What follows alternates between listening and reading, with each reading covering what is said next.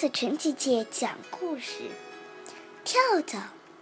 从前有个大跳蚤，不知怎么跳到了黄牛的鼻子尖上。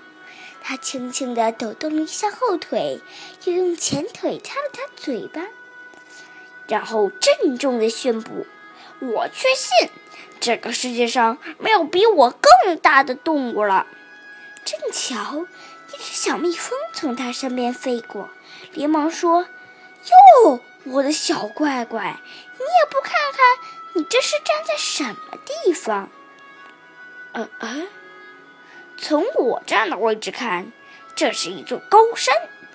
可见人越是无知，越是自命不凡。”